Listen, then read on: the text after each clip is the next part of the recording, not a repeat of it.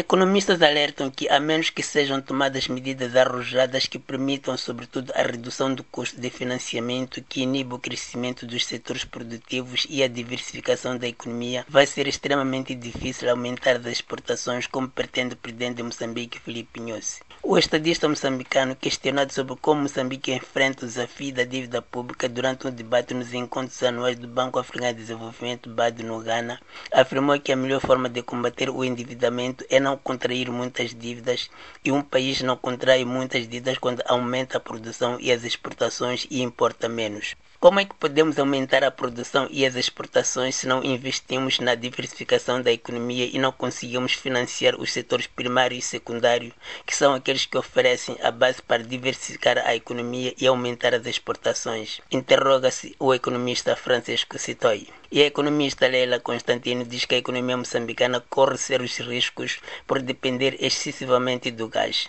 Eu penso que é problemático falar de aumentar as exportações sem diversificar a economia.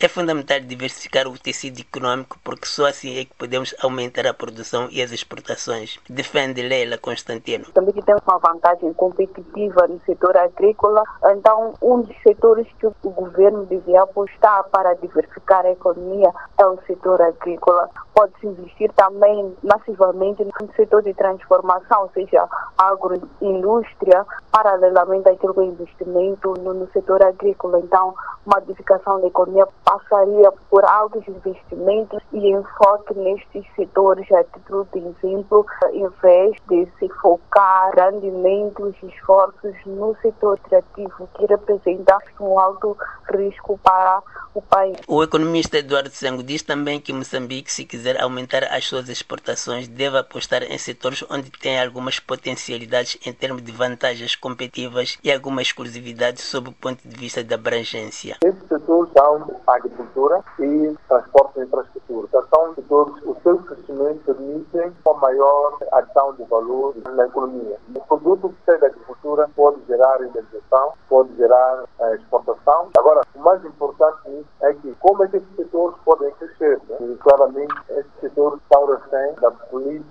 de financiamento, do acesso ao conhecimento, do acesso ao mercado. Para o economista Antônio Francisco, não é possível diversificar a economia num país com problemas de desestabilização militar no norte e de raptos de empresários nas zonas sul e centro do país. No sul, considerou aquele economista, é um terror o rapto de empresários e este assunto nunca foi resolvido. Para além disso, realçou Antônio Francisco, o Estado é que tem vindo a fortificar-se em vez de fortalecer as empresas privadas. A única maneira de diversificar a economia era o Estado permitir um papel da economia privada, da economia funcionar de uma forma mais dinâmica. O problema é que eu acho que há uma excessiva concentração no próprio Estado, toda a dinâmica é muito centralizadora. Portanto, esse é um dilema em que, estamos em conta. Primeiro, teve durante 30 anos da e agora quer ficar dependente dos recursos naturais. De Maputo para a Voz da América, Ramos Miguel.